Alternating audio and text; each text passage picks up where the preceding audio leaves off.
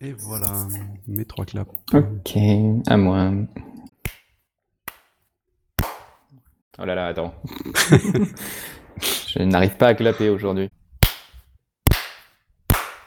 Voilà, je suis obligé de clapper avec les mains de côté. Et en fait, je crois que je ne sais pas clapper avec les mains de côté. Bonjour Maillot. Bonjour Daoro. On va peut-être parler des thés qu'on boit parce que le mien est bientôt froid. Qu'est-ce que tu bois toi? Alors ce matin, je bois un Tama Ryokusha, donc un thé japonais qui vient de la région de Uji. Et c'est à peu près les seules infos que j'ai sur ce thé. Il est un peu froid aussi. Mais ça va. Les Tama Ryokusha sont quand même des thés qui sont souvent assez légers, assez fins, donc il faut les infuser à température assez basse et pendant pas trop longtemps. 65 degrés genre? Ouais, 70, donc c'est ouais, quasiment ça.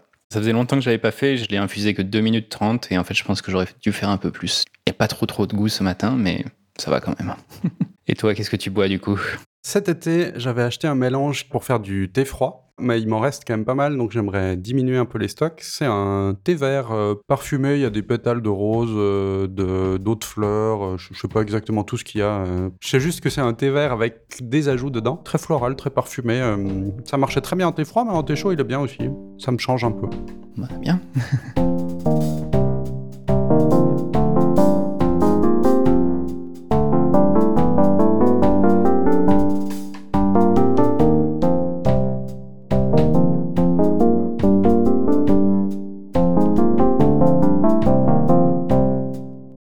deuxième euh, book club où on a encore lu un livre. C'est toi qui l'avais suggéré, sauf erreur? Il me semble, oui. Tu l'avais déjà lu une fois en avance, c'est ça? Non, celui-ci, pas du tout.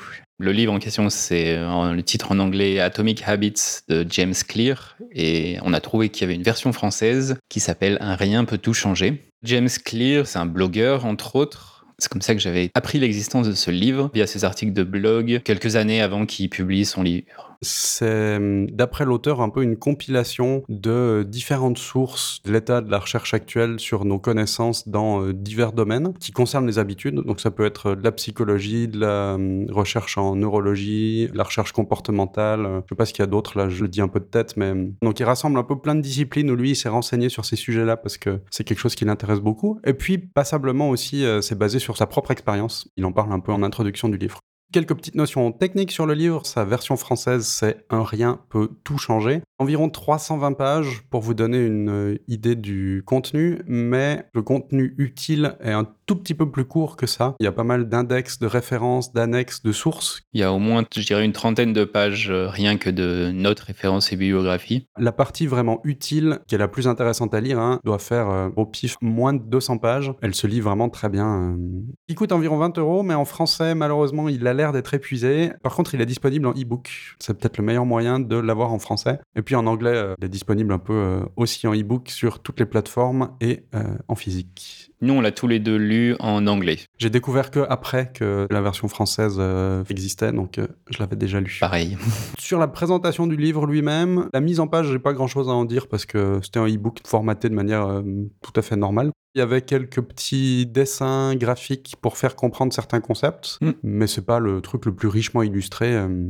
Celles qu'il fallait, elles étaient là et ça marche quoi. En le lisant, j'ai pas eu l'impression que ça manquait d'illustrations ou de choses comme ça. Donc euh. le livre lui-même est séparé un peu en quatre euh, parties. La première partie, ça s'appelle les fondamentaux. C'est là pour expliquer un petit peu les bases des habitudes, de d'où vient l'auteur aussi, et qu'est-ce qu'il a fait. Mm. Ça cadre un petit peu le sujet. Et puis après, la plus grande partie, c'est en fait quatre lois lui, il a euh, inventé quatre lois pour euh, gérer ses habitudes, créer des bonnes habitudes, supprimer les mauvaises habitudes. Donc il y a quatre sections pour euh, chacune des lois et ça représente la grosse majorité du livre, je pense un peu plus de la moitié.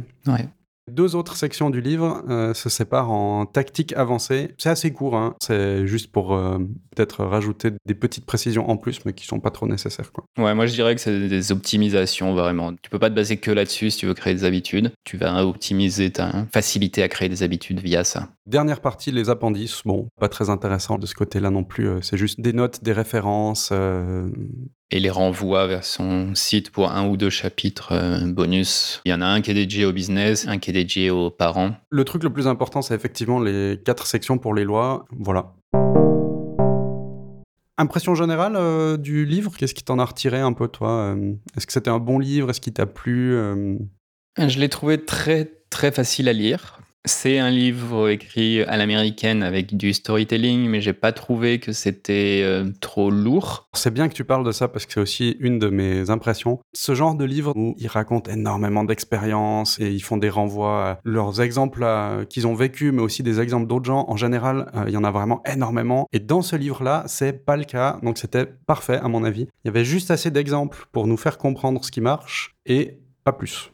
Chaque section démarre un peu avec un à deux, et il y a peut-être une ou deux sections où il y a trois, quatre paragraphes d'histoire, on va dire, d'un exemple réel, que ce soit une expérience à lui dans son coaching ou personnel ou des exemples historiques. Ça va directement au point qu'il essaye de faire passer. Et ensuite, l'exemple a une vraie utilisation directe dans ce qu'il va parler après. C'est pas lourd. Grâce à ça, ça se lisait assez vite. Et sinon, je l'ai trouvé avant de la lecture, je m'attendais un peu à ce soit des répétitions de beaucoup de choses que j'ai déjà vues. Ouais.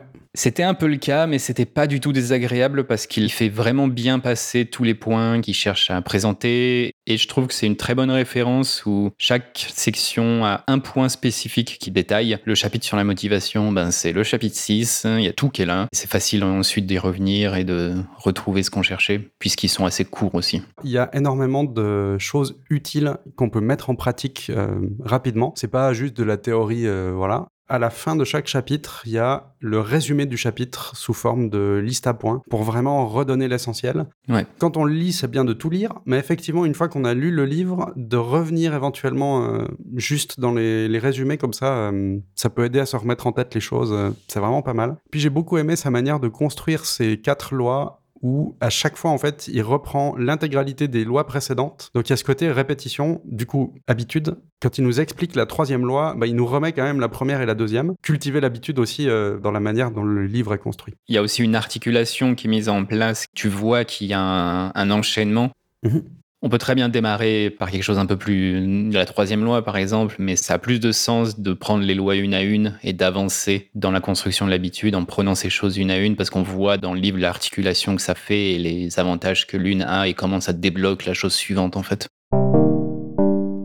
Parlons peut-être un petit peu de la méthode. Quatre lois que lui donne pour nous aider à cultiver de bonnes habitudes et nous aider à nous débarrasser des mauvaises habitudes. Avant les lois, il parle de son concept de base qui est un peu l'accumulation successive de gains marginaux va faire qu'on va avoir des gros gains.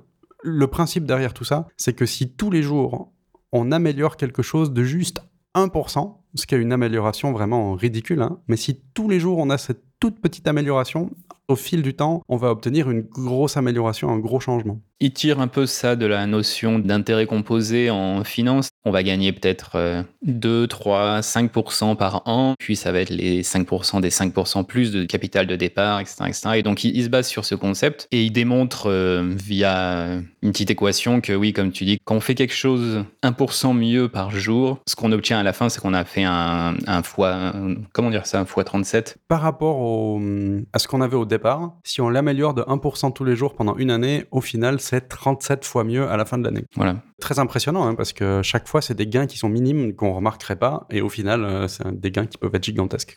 Toujours en lien avec les intérêts composés, l'une des notions en investissement, c'est qu'il faut laisser donc son investissement, il ne faut pas le stopper, même si on gagne que très très très très peu à un moment donné. Lui, il va donner une, une espèce de règle après qu'il appelle euh, le never miss twice, jamais raté deux fois. Ouais. Où son idée, c'est que quand on va créer une nouvelle habitude, si un jour il va pas faire euh, du sport ou euh, quelque chose qu'il fait de manière habituelle, bah c'est pas grave, ça arrive, c'est un accident. Par contre, il va s'assurer que le lendemain, il recommence. Et il a une phrase que je trouve assez intéressante qui est euh, Se louper une fois, c'est un accident, mais une deuxième fois, c'est le début d'une nouvelle habitude. Exactement. Et je trouve que ça va bien avec cette idée de, de gains marginaux, puisque même si on va le faire qu'un tout petit peu, on va quand même le faire malgré tout ce jour-là, même si c'est un tout petit peu, même si c'est moins que d'habitude. Quelque chose que je trouve très bien aussi, c'est que ça démontre que pour euh, obtenir une nouvelle habitude, il n'y a pas besoin de faire des choses qui sont très difficiles, qui sont très compliquées. Il faut déjà commencer par faire un tout petit pas, qui est vraiment très très simple. C'est à notre portée et on va construire là-dessus en fait. C'est souvent ça aussi qui peut être des fois très très compliqué. Dans le cadre d'une nouvelle résolution, tiens, je vais aller faire du sport tous les jours. On veut tout de suite aller faire un programme euh, incroyable, euh, cinq fois par semaine, dans une salle de sport, faire du sport, voilà, c'est compliqué. Alors qu'en fait, ben, peut-être qu'il faut juste commencer par faire une pompe le matin, Hmm. Ça a l'air ridicule comme ça, mais au moins c'est le début d'une habitude euh, qui fait qu'on va peut-être pouvoir la tenir, alors que si on part trop gros, c'est trop compliqué et on va abandonner très vite. Ce qu'on construit finalement, et ce que tout le livre est autour, c'est construire l'habitude de prendre des habitudes Mhm, mhm, mhm. et l'habitude de venir et de faire les choses qu'on a prévu de faire, même si c'est qu'un tout petit peu. Et c'est cette habitude, en fait, après, qui déclenche l'avalanche de choses euh, qu'on pourra faire. Ce que j'ai bien aimé, c'est de dire que nos habitudes, c'est quand même lié beaucoup à notre identité.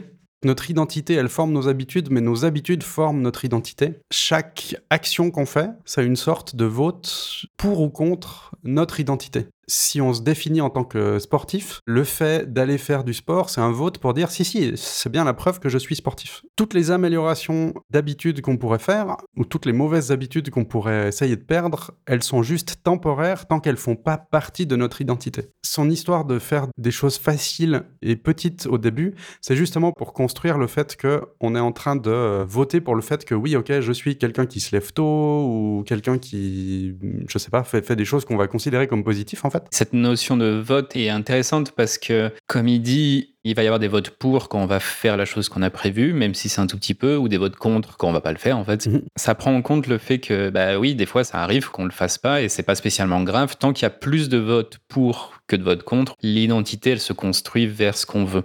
La plupart du temps, on va plutôt démarrer par le résultat qu'on désire. Si je veux euh, aller faire un marathon, je vais courir tous les jours pendant 30 minutes. Et donc on part du résultat qu'on souhaite pour euh, construire cette habitude. On crée un processus et on espère que ça change notre identité. Il y a des cas de figure où ça marche. hein.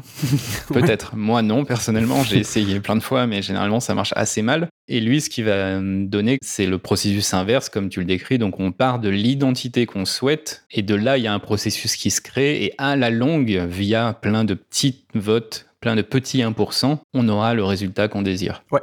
Mais le processus est un peu inversé par rapport à ce qu'on fait euh, la plupart du temps. Pour prendre un exemple euh, qui me touche directement, au début, quand on a commencé à enregistrer ce podcast-là, j'ai beaucoup eu de peine à me mettre à les monter parce que ben, ça faisait pas partie de mon identité. J'avais pas non plus l'habitude de dire tiens, je vais passer des heures, euh, voilà. Et au fur et à mesure que je l'ai fait, maintenant, je me rends compte que je me définis volontiers comme oui, je fais des podcasts, oui, je monte des podcasts. Et effectivement, comme ça fait partie de moi, ben, de m'y mettre, c'est plus un problème. C'est fou comme ça a changé, quoi. Je sais plus quelle partie exactement, mais c'est peut-être plus loin, où il disait si quelque chose euh, fait partie de notre identité, bah, il n'y a plus besoin d'avoir la discipline de le faire parce que ça fait partie de notre identité, justement, et donc on le fait.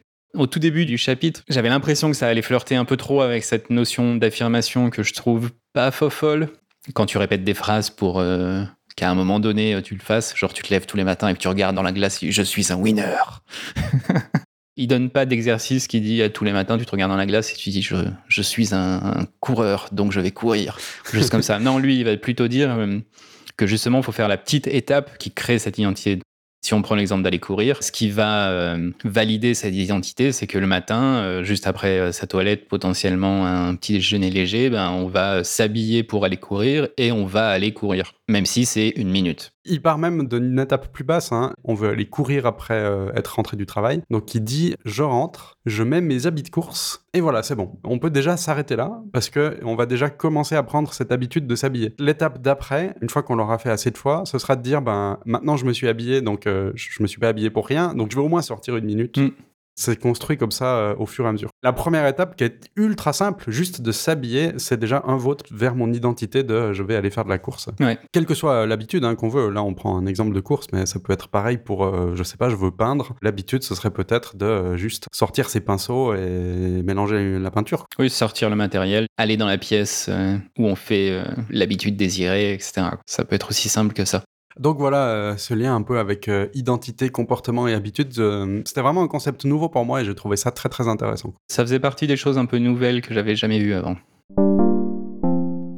Si on passe au cœur du sujet, qui sont les quatre lois, la partie la plus euh, pratique, disons, il a deux variantes des quatre lois. Donc il y a une variante pour les bonnes habitudes et l'inversion pour se débarrasser des mauvaises habitudes. Pour résumer ces quatre lois, il faut que les bonnes habitudes soient évidentes, attractives, faciles et satisfaisantes. Notre but là maintenant, c'est pas de donner tous les détails de la méthode, euh, parce qu'on en aurait pour des heures et aller lire le livre, mais qu'est-ce que tu retiens un peu de ces quatre lois euh, Comment tu décrirais peut-être un petit peu ça de manière euh, légère? Il y en a certaines dont on a un peu parlé dans des podcasts précédents, Mhm. sans les nommer comme ça. La toute première, le rendre évident, touche au point des contextes de l'environnement. Donc si on se met dans un environnement qui facilite la mise en place d'une habitude, on va plus facilement faire cette habitude. On en avait parlé dans le cas d'une session sur son ordinateur qui est dédiée au travail. Comme il n'y a pas les applications pour jouer ou des choses comme ça, bah, on a plus de chances de travailler quand on est sur cette session. C'est évident que je dois travailler parce que j'ai pas autre chose. Et c'est assez intéressant parce que les quatre lois se suffisent d'une certaine manière. On n'a pas besoin d'aller euh, dans les détails. Il faut que la chose soit évidente parce que si c'est évident, on va le faire. Si c'est attractif, on, euh, on va le faire. Si c'est facile, bah, on va en plus le faire. Et puis si c'est en plus satisfaisant, là, il n'y a vraiment pas de raison que ça se fasse pas. Mais par contre, chacune des lois est présentée sur trois sections et il va rentrer dans énormément de détails et surtout pas mal d'exemples qui sont bien faits sans que ce soit trop lourd. Et donc ça vaut le coup, je trouve, d'aller lire le livre dans les détails pour euh, un peu plus avoir des tactiques de mise en place. Est-ce qu'il y a des choses que as mis en pratique par rapport à ces quatre lois euh, pour les bonnes habitudes? Une chose que j'ai changé récemment, c'est euh, sur le rendre les choses évidentes. Mon tapis de yoga qui avant était rangé et un peu caché, je l'ai laissé sorti tout le temps et j'applique là son idée de faire les choses même si on les fait juste un peu.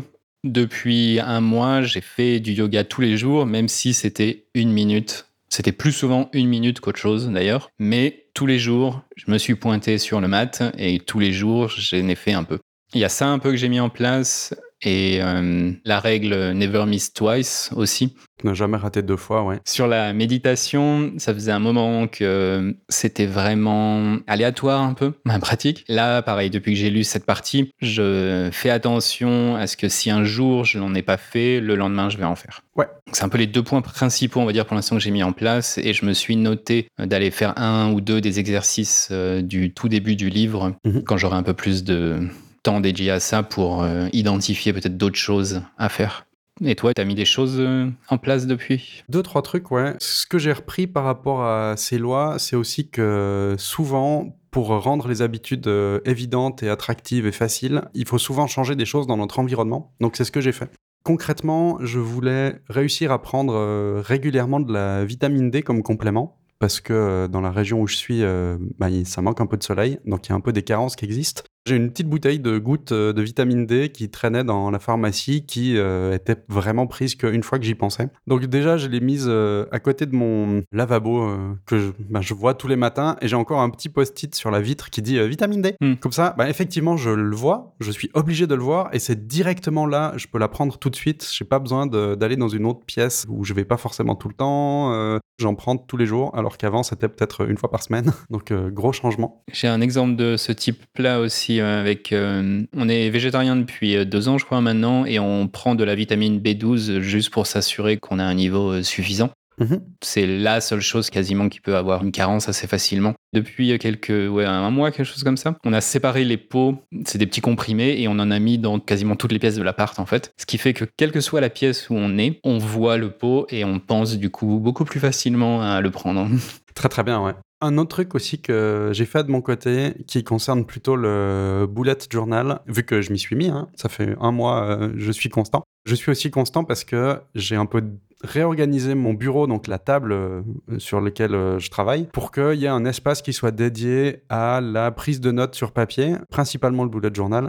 C'est là, c'est facile d'y accéder. Et quand je prends des notes avec, par exemple, les notes de lecture du livre aussi, j'ai bien fait attention de passer un petit peu plus de temps dessus, mais de mettre des couleurs, euh, voilà. C'est très satisfaisant et euh, voilà, ça m'a apporté aussi du plaisir de le faire. Donc ça devrait m'aider à le refaire pour les autres fois, quoi. Ouais. Donc pour rappel, bonnes habitudes, elles sont évidentes, attractives, faciles et satisfaisantes. L'inverse pour les mauvaises habitudes, elles doivent être invisibles, repoussantes, difficiles et insatisfaisantes. Je sais pas si on a trop besoin de rentrer dans les détails, vu que c'est exactement l'inverse de ce qu'on a dit avant, mais est-ce que toi, tu as quelque chose à commenter par rapport à des mauvaises habitudes dont tu aimerais te débarrasser? Est-ce que tu as quelque chose à dire là-dessus? J'ai pas mis spécialement de choses en place encore pour ces habitudes-là. Je compte, mais il faut que je réadapte un peu certains points de mon environnement. Je me suis pas du tout encore penché trop sur la question. L'une des mauvaises habitudes que j'aimerais euh, casser, c'est que J'utilise mon téléphone portable euh, en tant que sonnerie. Alors ça fait très longtemps hein, que j'utilise comme ça, mais pour une raison qui m'est inconnue, depuis 3-4 mois, mon premier réflexe le matin, c'est après qu'il ait sonné de le prendre, de sortir de son mode avion et d'aller sur Internet. Globalement, une très mauvaise habitude, surtout que j'ai une montre qui sonne aussi. Je pourrais avoir juste la montre parce que je, ne vais pas sur Twitter sur ma montre. Je trouve que ça n'a aucun intérêt. Actuellement, quand le réveil sonne, du coup, tu te fais happer dans Twitter, c'est ça? C'est plutôt Instagram que Twitter, mais ouais. Bon exemple, hein, le téléphone sonne, donc tu le prends et après, eh ben, c'est évident d'aller sur Internet parce que tu as le téléphone dans la main et c'est facile d'y aller aussi. Forcément, bah, tu vas le faire. Plus, c'est satisfaisant de le faire parce que tu en tires quand même du plaisir de pouvoir aller sur Instagram. Donc du coup, bah, ça te met cette habitude-là. Et si tu considères que c'est une mauvaise habitude, il va effectivement falloir faire l'inverse. Au minimum que ce soit invisible, donc tu vas pas prendre le téléphone pour l'instant, c'est la chose évidente que j'ai vue et qu'il faudrait que je change assez rapidement. Et toi, tu as des mauvaises habitudes que tu as déjà identifiées et... Euh, Faudrait que j'arrête de piller mon frigo tout le temps. Euh, je sais que je vais pas forcément grignoter parce que j'ai faim, hein. c'est plus euh, parce que j'ai envie de gratification instantanée. Mm. Déjà, ce que j'ai essayé de faire, c'est que les choses qui traînaient sur la table, elles traînent plus sur la table. Comme ça, je peux pas juste en passant aller me servir et me nourrir. Mais bon, il faut quand même que maintenant je réussisse à rendre euh, difficile l'accès au frigo, ou en tout cas euh, que ce soit insatisfaisant. Mais ça, je sais pas trop comment faire. J'ai pas encore trop réfléchi sur les détails. Oui. Ce qui est bien pour les habitudes, pour euh, se débarrasser des mauvaises ou gagner des nouvelles, c'est de planifier les choses. Quand arrive situation, je ferai et une réaction pour euh, éviter d'aller grignoter. Ce que je vais essayer de mettre en place, c'est que quand arrive le fait que j'ai envie de grignoter quelque chose, je vais prendre un bonbon euh, genre Ricola ou ce genre de choses-là pour que j'ai la satisfaction quand même d'avoir euh, du goût dans la bouche, mais pas les calories d'aller prendre une grosse tranche de gruyère ou une demi-plaque de chocolat. Oui. d'avoir cette planification pour pas avoir besoin de réfléchir sur être tenté quand on sait non je dois faire autre chose. L'autre variante c'est je vais faire quelque chose le, donc on met une date et une heure, à tel endroit. Je vais faire euh, du sport le mardi soir à 19h dans euh, mon salon ou bien à la salle de sport quand elles seront réouvertes. C'est clair, c'est planifié, c'est là pour éviter qu'on se pose des questions et du coup ben, qu'on fasse peut-être pas les choses qu'on voulait faire. Ça élimine ce euh, doute possible d'une certaine manière, parce que si on dit je vais faire plus de sport. Ça peut être n'importe quand, ça peut être n'importe où. Donc jamais. C'est plus facile de ne pas le faire et ça tape vraiment dans des processus qui sont assez inconscients. On a souvent l'impression que c'est bête. Si je dis je vais faire plus de sport, ben oui, je vais forcément le faire à des moments où je peux le faire, je vais, etc. Il faut vraiment se séparer soit de son cerveau. Il faut pas oublier que c'est son cerveau qui généralement va nous forcer à faire des choses. Donc plus on lui donne des choses précises, plus il est content et plus il y a de chances qu'on le fasse. Il faut que ce soit évident, on en revient. C'est un truc que tu fais d'ailleurs. Hein. Tu as dit que les mardis matins, tu t'occupes du podcast, donc ben, tu sais que tu dois le faire. Et du coup, c'est évident. Tu es aussi sûr de peut-être pas mettre euh, d'autres choses au même moment. Mm. Donc, tu as du temps qui est réservé pour ça et tu peux le faire. C'est un peu plus facile euh, de le mettre en place grâce à ça. C'est certainement quelque chose que je devrais faire pour euh, recommencer à méditer, parce que j'avoue que l'habitude est un peu passée là. Il faut que je me dise, je médite deux minutes le matin en me levant, par exemple, sur la chaise du salon. Oui, bah oui, c'est un bon moyen. Tu parlais justement de méditation. Est-ce que c'est quelque chose euh, aussi que tu essayes de remettre en place comme ça? J'ai un espèce un peu de bundle où je vais euh, faire un peu de yoga, faire un peu d'entraînement euh, orienté musculation et ensuite faire de la méditation. Ouais. C'est un peu les trois petites choses que j'enchaîne. Quand j'ai vraiment pas envie ou vraiment la flemme, ben, en trois minutes, j'ai fait une minute de yoga, une minute de sport et deux à trois minutes de méditation. Et voilà. Et je suis beaucoup, beaucoup plus consistant comme ça. Et de temps à autre, ben, ça arrive que j'ai envie de continuer donc euh, ça va durer 5, 10, 15 minutes peut-être. C'est déjà arrivé en tout cas. Et à la longue, ça va un peu plus se construire là-dessus. L'un des points qui touche aussi, c'est que si tu veux spécifiquement augmenter le temps que tu fais quelque chose, bah maintenant j'ai une habitude sur laquelle je peux attacher après euh, ma minute de yoga, je vais en faire 5 minutes de plus. Ce qui n'est pas forcément facile, mais c'est beaucoup plus facile de construire l'habitude comme ça, d'avoir commencé petit et de l'agrandir, que si on voulait commencer tout de suite avec les 15 minutes. Un point que tu as mentionné et dont il en parle aussi pour euh, créer de nouvelles habitudes, c'est ce que tu fais avec le yoga, euh, exercice, méditation, c'est l'enchaînement. Après une habitude qu'on a déjà, on va mettre une nouvelle habitude derrière pour que ça s'enchaîne euh, naturellement. Ça aide à démarrer des nouvelles habitudes. Et ça, ça permet d'ancrer oui, de nouvelles habitudes et on a tous des choses qu'on fait déjà de manière habituelle. Le plus commun, c'est que bah, déjà, on va se réveiller le matin. Mhm. La plupart des gens vont aller faire euh, une toilette vite fait euh, juste après. donc, on peut se baser là-dessus. Juste après ma toilette, je vais faire une minute de méditation. Ça peut être un exemple de, pour ancrer les choses sur une habitude déjà existante. Si on récapitule un petit peu, alors il a ces quatre lois qu'on a déjà mentionnées. On parle aussi de planification, donc prévoir à l'avance quelles vont être nos actions. Il y a cette notion d'enchaînement. Euh, après quelque chose d'existant, on va faire une nouveauté. C'est un peu les trois techniques euh, essentielles qui sont dans le livre. Avec ce qu'on vient de raconter là, c'est très bien comme piste de début pour euh, les auditrices et auditeurs qui auraient envie de se lancer. Mais je pense quand même que de lire le livre, ça va apporter beaucoup de précisions et de notions supplémentaires qui me paraissent importantes ce que j'ai vraiment trouvé intéressant, c'était les exemples qu'il donnait. C'est un peu dur sur certaines habitudes de se dire comment rendre les choses satisfaisantes ou comment les rendre insatisfaisantes. Il va donner des exemples sur différents euh, thèmes. Ça peut être sur le thème du sport, sur le thème de l'investissement, des fois, sur le thème du travail. Et j'ai trouvé que c'était bien pour ça, parce que, comme on disait tout au début, les lois sont un peu euh, évidentes. On les comprend et on voit qu'est-ce que ça veut dire sur la mise en place. Mais sur l'application, voilà, ça peut être un peu plus compliqué. Au tout début, euh, quand j'étais dans la partie 1, je me posais des questions en me disant mais comment est-ce que je peux appliquer ça au travail? En fait, après, il va il donnait un exemple sur quelqu'un qui devait passer des appels à des nouveaux clients. C'est pas directement lié à mon travail parce que j'ai pas de contact client, mais je peux dériver ça assez facilement. Dans mon cas, ça peut être tous les matins, je commence par aller voir les issues qui ont été ouvertes et euh, je vais répondre aux trois premières. C'est effectivement quelque chose qui était très bien dans le livre, je trouve. C'est qu'il y a de nombreux exemples qui touchent des domaines euh, très variés. Là, les quelques-uns qu'on a pu citer, c'est vrai qu'on était centré sur euh, certains sujets. Dans le livre, c'est vraiment très très vaste. Et puis, par rapport aux astuces qu'il donne, ça les rend très très concrètes. C'est ça la petite différence par rapport à ce que nous on vient de parler où on donne les règles qui sont un petit peu abstraites, mais vraiment dans le livre c'est ancré très concrètement. Donc je recommande grandement euh, à toutes les personnes qui s'intéressent de pas juste écouter l'épisode et de mettre en pratique des choses, c'est déjà bien, mais aller plus loin, euh, aller euh, un peu lire le livre, je pense c'est vraiment un plus. Comme on disait au début, il se lit très bien. Il n'y a pas de blabla inutile dedans. Hein. On peut lire les cinq premières parties, peut-être partie 1, partie 2, partie 3, partie 4, partie 5. C'est vraiment ça le cœur du livre. Ignorer l'introduction, la partie 6, la conclusion et les annexes. Il fait 320 pages, mais comme on disait, il y a les annexes qui prennent beaucoup de pages. Moi, dans la version EPUB, il y avait 10-15 pages au début de trucs que généralement je lis pas avant l'intro, et j'ai démarré à l'intro. Donc il y a peut-être 200 pages, un peu moins de contenu vraiment euh, actionnable en plus. Une conclusion sur euh, tout ça? Je pense que c'est un livre que je conseillerais très facilement à beaucoup de gens. Ouais, pareil. Il n'y a pas beaucoup de livres de ce type-là, mais celui-ci, euh, il en fait partie. Est-ce que tu penses que ça va changer des choses chez toi? J'ai l'impression que c'était la répétition supplémentaire qu'il me fallait pour mettre certaines, certaines choses en place et en casser euh, d'autres. Surtout parce que on peut facilement s'y référer quand ton cerveau sait qu'il y a une référence facile à avoir quand on se pose une question ou quand on réfléchit à quelque chose, c'est beaucoup plus simple tout simplement de le remettre en place.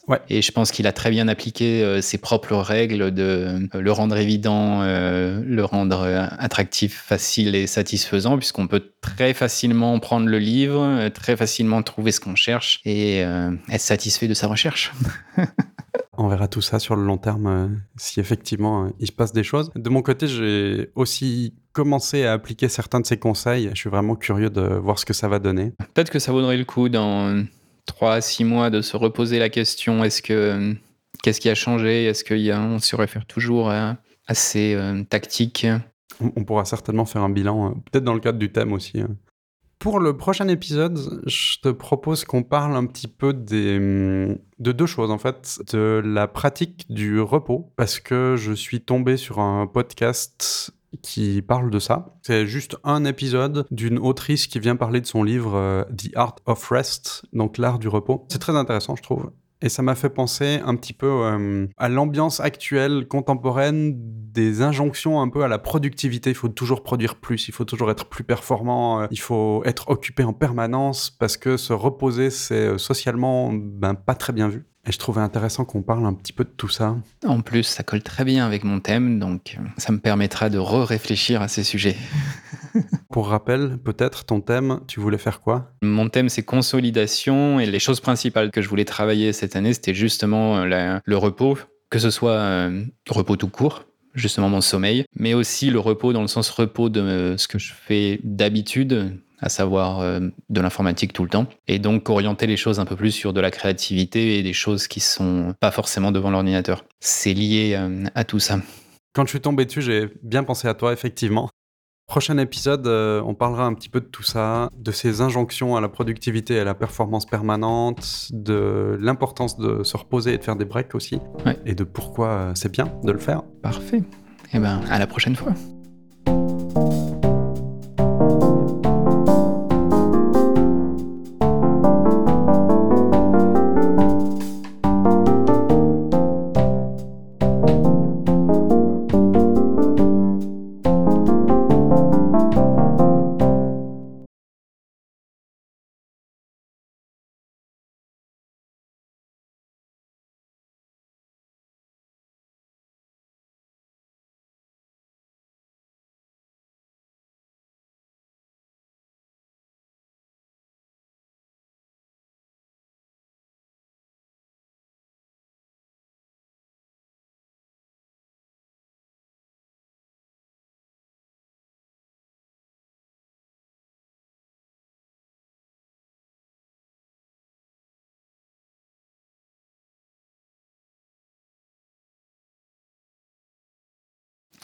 Parce que typiquement, pour... Oh, faut que j'arrête de dire typiquement, il faut que j'ajoute dans la liste des choses à pas dire. Alors, typiquement. Alors, euh, petite parenthèse, euh, l'interview que où moi je suis interviewé pour un autre podcast là. Euh, donc je l'ai écouté récemment et elle est très peu montée. C'est fait exprès. Enfin, mm. mes phrases en tout cas sont très peu montées. Ah, tous les tics de langage, toutes les répétitions, c'est horrible. C'est horrible. Parce que ce que les gens n'entendent pas euh, quand ils écoutent Tâche de thé, c'est que quand même, je, coupe pas mal de tics de langage et des trucs comme ça. Et encore souvent, quand on le réécoute, on a l'impression qu'il y en a encore tellement. Euh, du coup, j'ai ma petite liste où à chaque fois j'ajoute des choses. Et puis là, je me dis qu'à chaque fois que je vais, le, je vais dire des mots, je vais faire une petite coche à côté pour voir à quel point euh, je dis n'importe quoi. Ah, il faut s'en rendre compte aussi qu'on les dit, quoi. C'est ça qui est compliqué. Ouais.